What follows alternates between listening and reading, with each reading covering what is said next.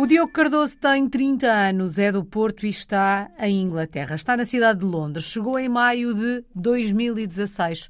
Começava assim a escrever esta história de português no mundo. Esta é a primeira experiência internacional do Diogo. Bom, feitas as contas de 2023 para 2016, estamos a falar de sete anos, praticamente. Se não estiverem concluídos, estão prestes a isso. Vamos então recuar sete anos e perceber como é que isto tudo começa. O que é que o faz deixar Portugal e rumar a terras de Sua Majestade. Sim, Alice, foi, foi precisamente quase há sete anos agora, aliás, o tempo passa rápido, mas foi basicamente por motivos profissionais e, de certa forma, até para seguir um certo sonho que tinha. Eu tinha um emprego em Portugal, até um emprego bastante estável até bastante bom, com salário para a média portuguesa bastante bom, mas numa área de consultoria, mas realmente não era aquilo que eu gostava de fazer e ao fim de quase um ano nesse emprego percebi que não era isso que eu queria seguir na minha carreira e tive sempre aquele bichinho desde miúdo da área de cinema e da área de televisão e fiquei sempre com esse bichinho um bocado na cabeça e até no coração, se quiser. E na altura, como não estava realmente a gostar do que estava a fazer, e aliás, eu sei o que é acordar e, e não sentir prazer e trabalhar e até sentir algum favor de trabalhar uhum. de certa forma. Não é que as coisas não tivessem a correr bem e até estavam a correr bastante bem, mas não sentia esse prazer de trabalhar e fiquei com esse bichinho e comecei a procurar coisas nessa área que vamos ser sinceros, não é uma área propriamente, sobretudo na área de negócio, que é, que é a minha área profissional, não tem grandes oportunidades em Portugal e comecei realmente a procurar coisas fora de Portugal. Uh, e foi que encontrei uma oportunidade em Londres, aliás duas oportunidades na altura, depois acabei por escolher esta para a qual fui e na empresa ainda na qual estou, uh, que é a NBC Universal, que tem os estúdios de cinema da Universal Pictures e os estúdios de televisão da NBC. E era um estágio, ou seja, até era uma despromoção para o tipo de cargo que eu tinha na altura em Portugal, com um salário até bastante mais baixo, e sobretudo baixo para, para viver em Londres. Uh, mas daquilo que na altura me apercebi, que alguém já me tinha dito na altura, é que às vezes um passo atrás pode ser vários passos à frente uhum. da sua carreira no futuro. E foi isso que acabei por optar e por tomar essa decisão. Foi um risco, sem dúvida, foi um risco de sair do país, foi um risco de ter um salário mais baixo, foi um risco de conhecer uma realidade completamente diferente daquela que conhecia e não ter necessariamente um emprego garantido ao fim de um ano, porque era um estágio, era um estágio só de um ano. Uh, mas foi sem dúvida, olhando para trás e sabendo que agora estou na empresa e tive uma, um percurso profissional bastante, não só bastante satisfatório, mas muito, muito, muito grande na própria empresa, foi um risco muito, muito, muito satisfatório e soube bastante bem. um momento. risco que valeu a pena correr. O Diogo dizia: um, eu não estava um, satisfeito com o que estava a fazer, ou percebi que não era bem aquilo e resolvi correr atrás de um sonho. Este sonho, na sua cabeça, um, tinha necessariamente que passar por sair do país? Era claro para si que isto tinha que acontecer? Para realizar este sonho? Ou seja, o que eu lhe quero perguntar é se, para além Sim. deste sonho, acalentava também o outro de ser um português no mundo, se sair do país e ter experiências internacionais sempre fez parte dos seus planos? É uma ótima pergunta. Eu, eu sei que na minha área específica teria de ser do país, mas à parte disso, eu acho que também sempre tive o bichinho de querer sair do país, é verdade ou pelo menos não é que eu não gosto de Portugal, muito pelo contrário, adoro Portugal, estou sempre a voltar a Portugal, mas sempre tive esse bichinho de conhecer mais o mundo, de explorar mais o mundo, de conhecer mais pessoas, mais culturas, mais países. Sempre tive esse bichinho ao ponto de que no secundário eu estava indeciso entre duas áreas, a área de economia barra gestão, mas também a área de direito, mas direito especificamente direito internacional porque tinha esse bichinho precisamente, provavelmente, seguir uma carreira mais na área de diplomacia uhum. para conhecer mais o mundo e para explorar mais o mundo. E até ao último segundo, literalmente, até foi no dia das candidaturas ao ensino superior, eu podia ter escolhido uma das duas áreas, tinha as provas de acesso para as duas e sabia que entraria em qualquer uma das duas. Tive até ao último segundo indeciso entre pôr direito ou economia. Diogo, como é que foi o início desta experiência aí em Londres? Inicialmente vai para fazer um estágio sem saber quanto tempo é que fica, de alguma forma, ainda assim, a viver um sonho. Como é que se faz este primeiro ano? Faz-se tendo a necessidade de nos adaptarmos e integrarmos ao meio que nos rodeia? Ou como achamos que pode ser uma coisa passageira, vamos vivendo o dia a dia? É uma ótima pergunta. Eu acho que foi um ano super intenso nesse aspecto. Acho que foi um ano super intenso por três motivos uh, principais. O primeiro é sem dúvida esse, no, o, que, o que acabou de dizer. Eu sabia que era um ano. Uh, não sabia o que é que ia acontecer ao final do ano e apesar do salário ser um salário um bocado desafiador para viver em Londres, a verdade é que como eu sabia que ia estar aqui um ano, quis viver Londres ao máximo possível durante um ano e acabei por gastar bastante as minhas poupanças uhum. para o uhum. fazer, mas não me arrependo nada porque ao menos soube que tive a experiência toda uh, e consegui viver Londres, consegui visitar outros outros, outros pontos da Inglaterra, outros, outros países até da Europa, porque acho que uma das vantagens também de morar em Londres é que é uma cidade super conectada com o mundo e com muita facilidade para viajar uh, para outros países da Europa e não só. E por isso consegui fazer isso, consegui aproveitar a vida, obviamente não exagerando, uh, até porque financeiramente não era possível, mas soube que não deixei nada para trás, digamos assim, nesse sentido. E acho que foi um ano até de exploração muito pessoal nesse aspecto. Depois, o segundo elemento foi, sem dúvida, a parte profissional, porque estava, como a Alice dizer, a seguir um sonho, não é? A seguir um sonho de trabalhar nesta indústria que eu sempre tive esse bichinho de trabalhar. E acho que o meu objetivo principal no estágio era, principalmente, e o que eu costumo dizer, era perceber se eu conseguia fazer uma carreira nessa indústria. E se conseguia aliar aquilo que também é a minha área de sabedoria, mas também a minha área de interesse, que é a área de negócio, àquilo que era a minha paixão pelos filmes e pela televisão.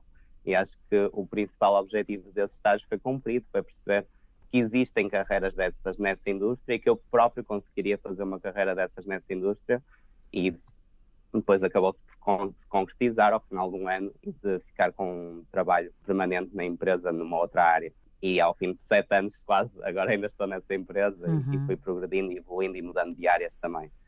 O terceiro elemento foi, sem dúvida, um elemento de adaptação a Londres e ao Reino Unido e à Inglaterra. Eu cheguei, como a Alice disse antes, em maio de 2016, que, como a Alice deve lembrar, foi cerca de um mês antes do referendo do Brexit aqui uh, uh, no Reino Unido. Uh, por isso foi um tempo muito peculiar, digamos uhum. assim, para chegar, porque cheguei antes do referendo, cheguei durante a altura da campanha, por isso eu convivi ainda o último mês e pouco da campanha.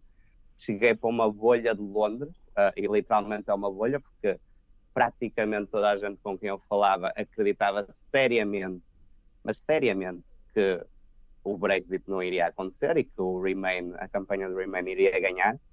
E lembro perfeitamente no dia a seguir ao referendo do choque, do, choque, do silêncio quase no trabalho, nas ruas de Londres, uh, por aquele resultado. Inclusive o meu chefe máximo, o meu chefe, a minha chefe, mas o, o chefe do nosso departamento ter chegado a mim e pedir desculpas em nome dos ingleses uh, por esta ser a minha primeira impressão do país, porque eles realmente valorizam uh, os europeus, eles realmente valorizam a ligação à Europa e há uma comunidade europeia uhum. gigante em Londres, como a Alice sabe, e eles sabem o quão precisam dessa comunidade neste país e não só neste país, nesta cidade especificamente. E o quanto valor essa comunidade traz aqui ao país um, e, à cidade de Londres. Por isso foi uma, foi uma situação interessante de adaptação é óbvio que houve uns anos em que isto não realmente teve nenhum impacto, mas notou-se algum, alguma mudança no ambiente. E isso foi, sem dúvida, interessante de experienciar. Mas, dito isto, a cidade de Londres continua a ser uma cidade incrivelmente vibrante, com uma comunidade internacional, que é uma das coisas que eu mais gosto, incrivelmente diversa, em que pessoas de toda a Europa e de todo o mundo. Uh, e isso, graças a Deus, e para já, pelo menos, ainda não mudou. Uh, e acho que esse foi um, também uma parte do processo de adaptação foi também um, um dos bichinhos que eu tinha uhum. para provavelmente sair do país era conhecer várias culturas, conhecer várias pessoas e isso Londres ainda tem muito e acho que espero que ainda, vá, ainda uhum. continue a ter muito e sem dúvida foi também uma das partes do processo de adaptação. Houve outra parte final do processo de adaptação, tem a ver com o tempo. Eu cheguei na altura do verão e foi um bocado de choque realmente chegar e se calhar não tá, estava pronto, achava que sim, mas não estava sequer tão à espera que a falta de sol, digamos assim, a falta de ver o sol durante tantos dias seguidos fosse ter um impacto tão grande e realmente uma pessoa fica mal habituada em Portugal. Eu sou uhum. do Porto e realmente o Porto pode ter um bocadinho mais de chuva que Lisboa e é verdade que tem. Um, mas tem, tem sol de inverno. Mas tem sol de inverno e tem sol no verão, uhum. que é uhum. sobretudo essa parte. A parte que me gostou mais foi no verão não haver sol e não haver sol durante dias seguidos. Uhum. E não sabia que isso teria tanto impacto em mim. Uh, mas pronto, ao fim de sete anos uma pessoa habitua-se também. Oh, Diogo, mas sente que depois daquele primeiro ano, e até tendo em conta todas estas circunstâncias, quando percebe que vai ser muito mais do que um estágio, vai continuar por aí, vai começar a trabalhar, eh, sentiu que O seu sentimento em relação à cidade, a sua disposição para mergulhar uh, na sociedade e na cultura que o rodeava era diferente ou o mergulho já estava uhum. dado? É uma boa pergunta. Um, acho que sem dúvida houve um mergulho muito profundo, digamos assim, nesse primeiro ano. E depois houve um par de anos em que continuei a viver muito a cidade e a experienciar muito a cidade, porque Londres permite isso e as pessoas de Londres permitem isso, sem dúvida. Mas houve ali um período em que realmente houve ali um ponto de será que Londres vai ser a minha base? Será que vai haver outras bases para já? Ou será que inclusive faria sentido inclusive voltar a Portugal? Cheguei a ter essa questão na cabeça. E houve ali um período de um ou dois anos em que realmente um, houve essas questões um bocado na minha cabeça, sinceramente faz parte, acho que faz parte da vivência de cada pessoa, não é? Perceber se a direção da sua vida e por cima ser uma mudança tão estrutural na sua vida faz sentido e, e se há outros caminhos ainda para percorrer ou até caminhos de regresso de Portugal para Portugal. E realmente houve esse período de um ou dois anos que em continuei a experienciar a cidade, mas com essas questões na cabeça. E acho que à medida que fui cada vez mais não só progredindo na carreira, progredindo profissionalmente e na empresa, mas também vivendo mais a cidade, sinto hoje que Londres é a minha casa e sinto-me muito bem a Londres. Eu gosto muito de ir a Portugal e sinto muito bem ir a Portugal, mas gosto também muito de regressar a Londres. Uhum. E a pandemia, inclusive, fez-me sentir isso, porque eu tive bastante tempo em Portugal durante a pandemia, por questões familiares e até pessoais, e acho que isso também foi bom para mim, porque me fez valorizar a minha vida em Londres e perceber o quão eu gostava da minha vida em Londres. Houve uma altura, inclusive, a minha vida, como eu estou nesta indústria, cheguei a pensar se os Estados Unidos, por exemplo, fariam sentido, não é? Porque Los Angeles é uhum. é ainda a capital da minha indústria, Nova York também para a parte de televisão, e cheguei a pensar se isso faria sentido, e inclusive eu estava ativamente dentro da empresa a, a procurar uh, mudar-me para os Estados Unidos. E a pandemia realmente fez mudar um bocado essa perspectiva, fez-me perceber que sim, eu quero continuar a trabalhar nesta indústria, e este é, é o meu sonho, eu adoro o que faço, sinto realmente paixão pelo que faço, e é uma diferença astronómica face àquilo que sentia há mais de sete anos atrás. À parte disso, percebi durante a pandemia que eu queria estar na Europa e perto de Portugal. Queria estar perto da família, queria estar perto dos amigos, caso acontecesse alguma coisa, e não só, mas ter essa facilidade também de uhum. em duas horas, três horas estar em Portugal. E isso fez-me sentir que Londres cada vez mais era a minha casa, porque realmente Londres, em termos de capital de, de, desta indústria que eu estou é na Europa a principal cidade.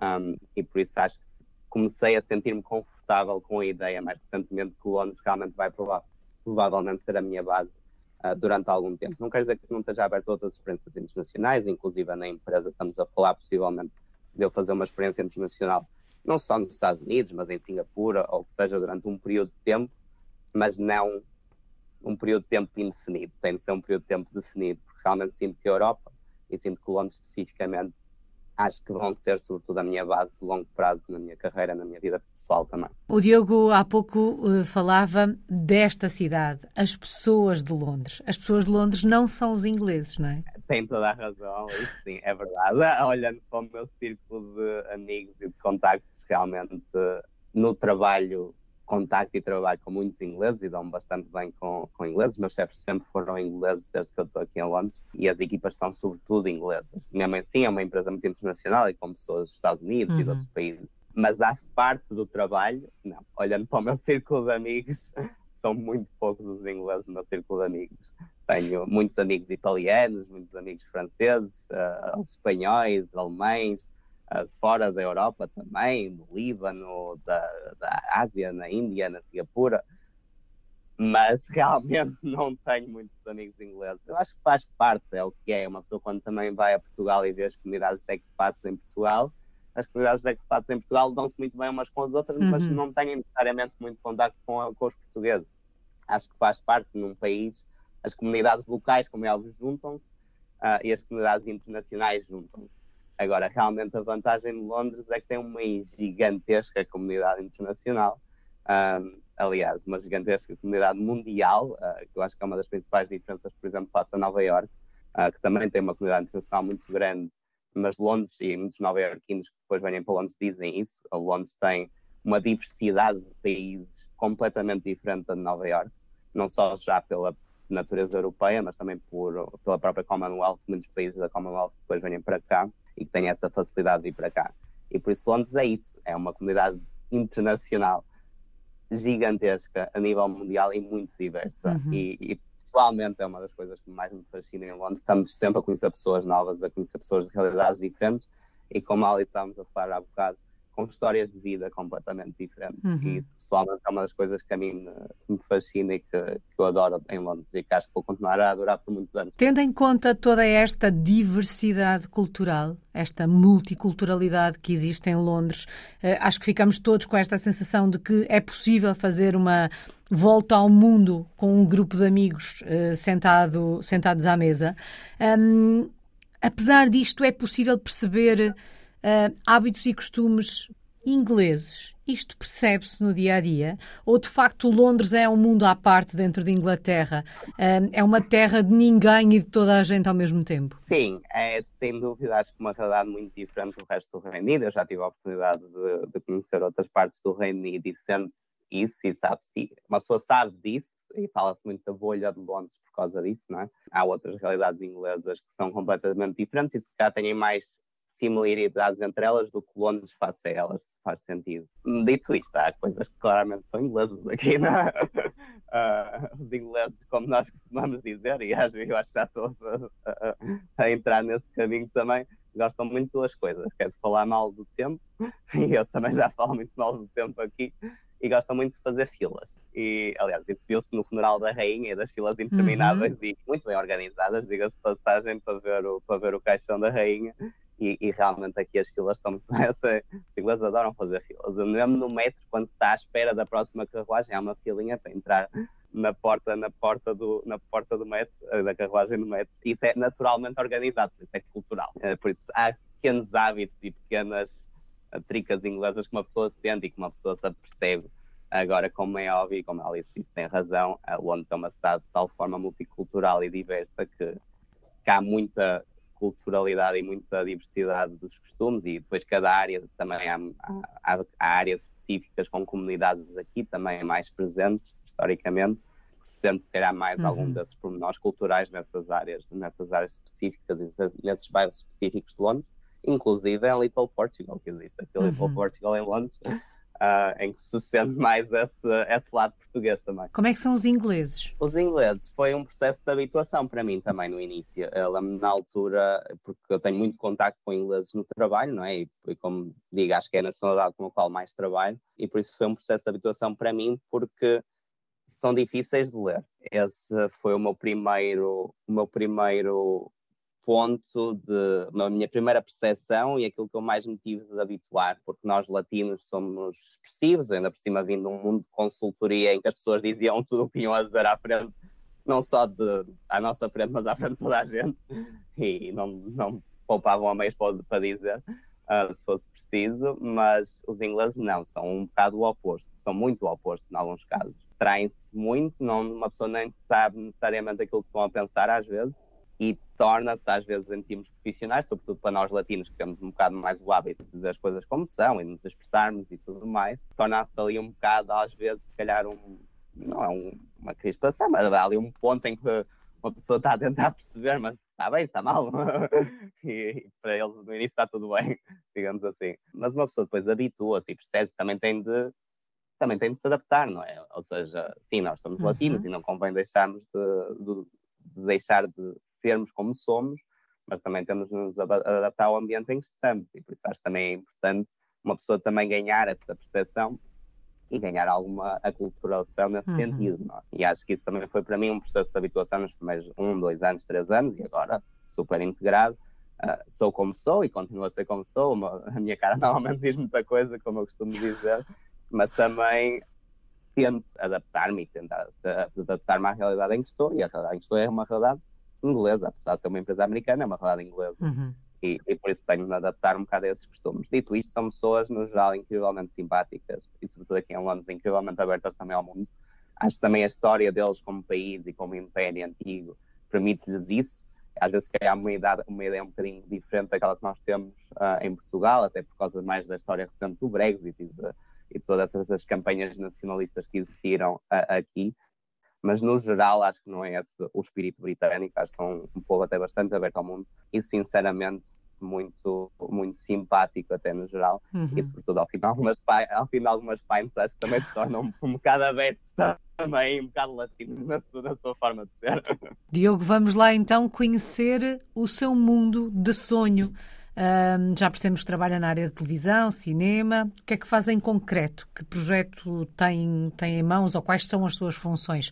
Dentro daquilo que nos puder contar, obviamente. Não, claro que sim, claro que sim. Sim, estou há sete anos nesta indústria, estou há sete anos nesta empresa, já passei por várias áreas, research, na parte analítica, um, na área de distribuição e agora estou recentemente, há cerca de um ano e meio, estou na área de streaming, que é uma área que está em bastante crescimento na nossa indústria, apesar no último ano, como é vários pontos de, pontos de interrogação uh, com a performance de Netflix e agora até recentemente com a performance da Disney Plus, que perdeu subscritores pela primeira vez. Mas é uma área que claramente tem crescimento, é claramente a área de futuro que as empresas estão a apostar. E eu estou na área internacional.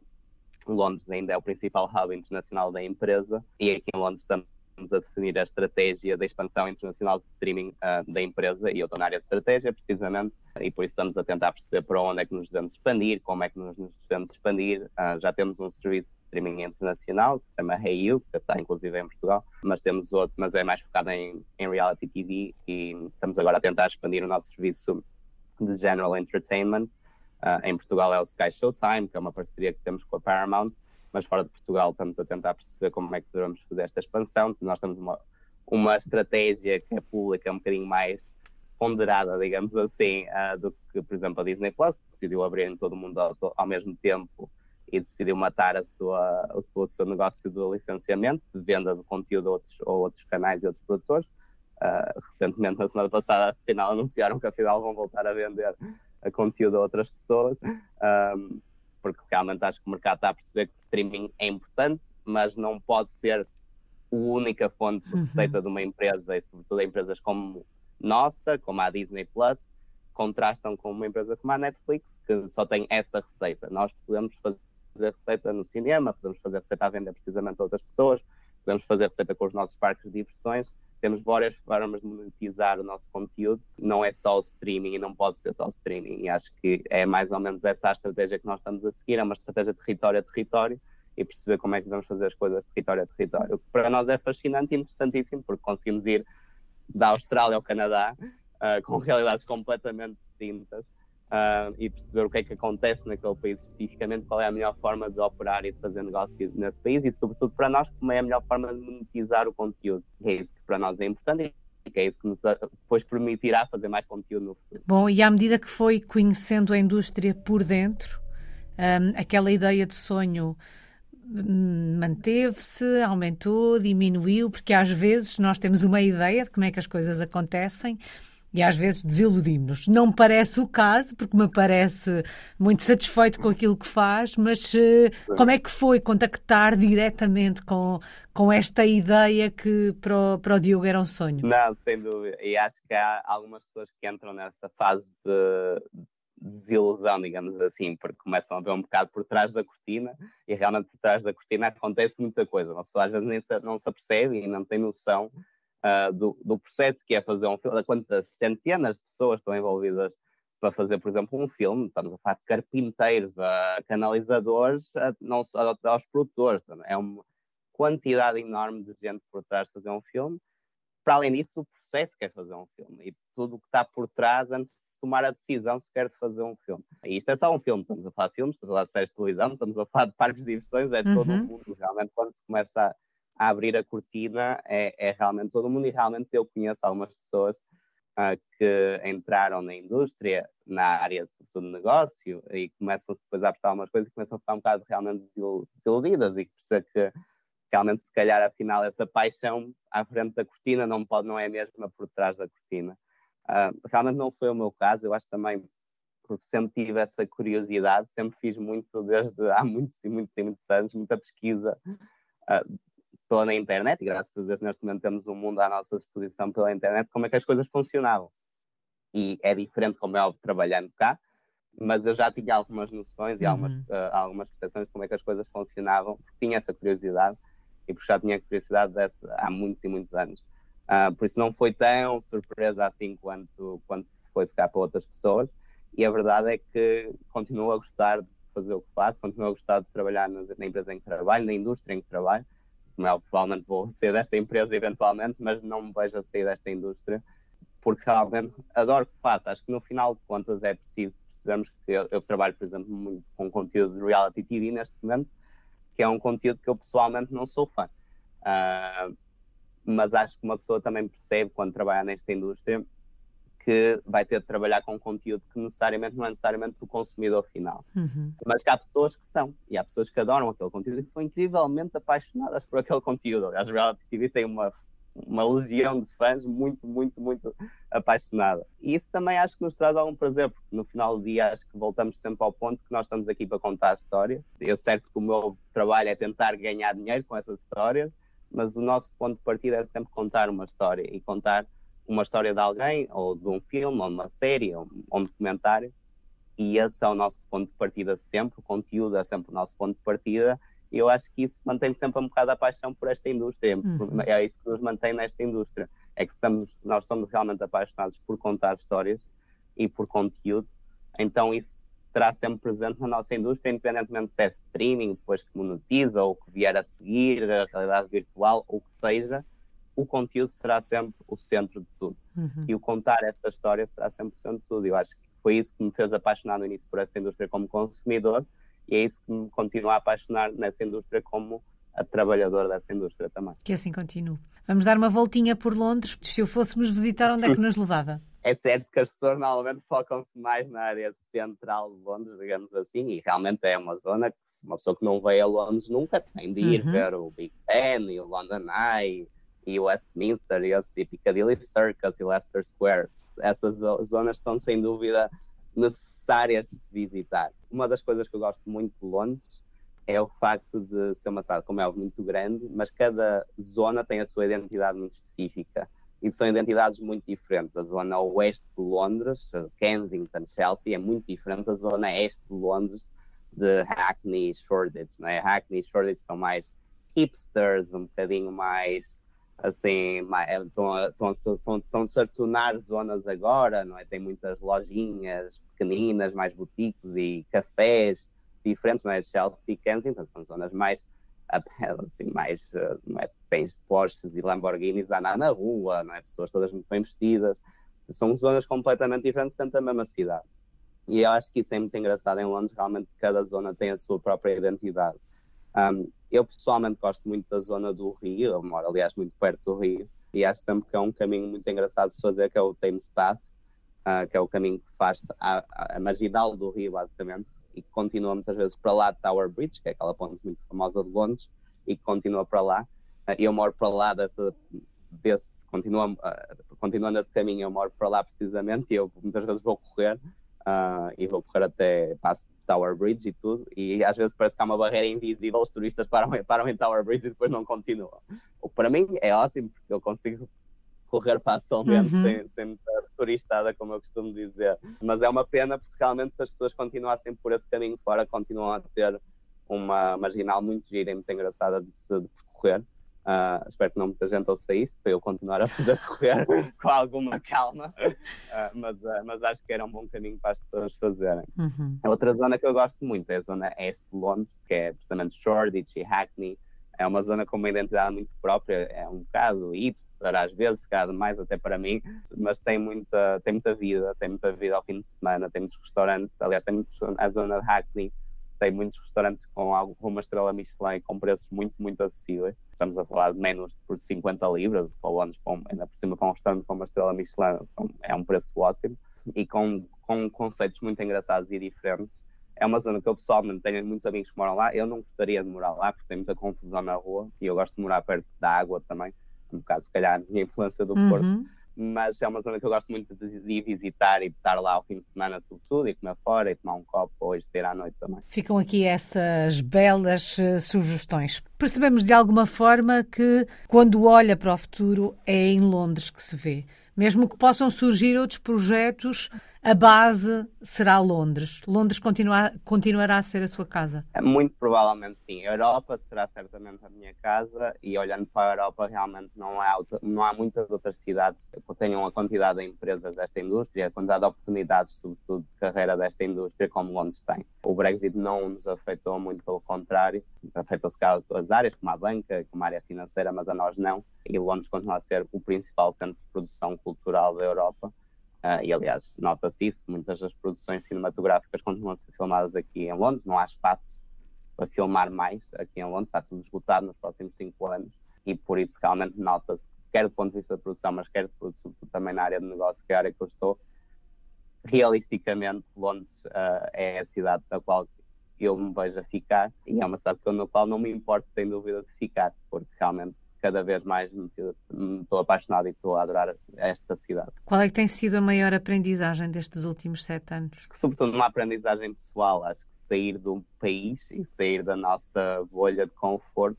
e da nossa, que é um bocado a nossa zona de conforto, não é? O Porto, Lisboa, cheguei a morar em Lisboa também, mas Portugal é o nosso país, será sempre a nossa casa, será sempre o nosso porto de abrigo, como eu costumo dizer é sair da nossa zona de conforto, eu acho que permite-nos conhecer muito sobre nós, sobre quem somos realmente, sobre o que somos, sobre o que queremos na vida.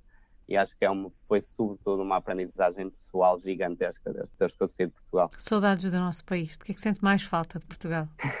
a primeira logo foi o sol. Uhum.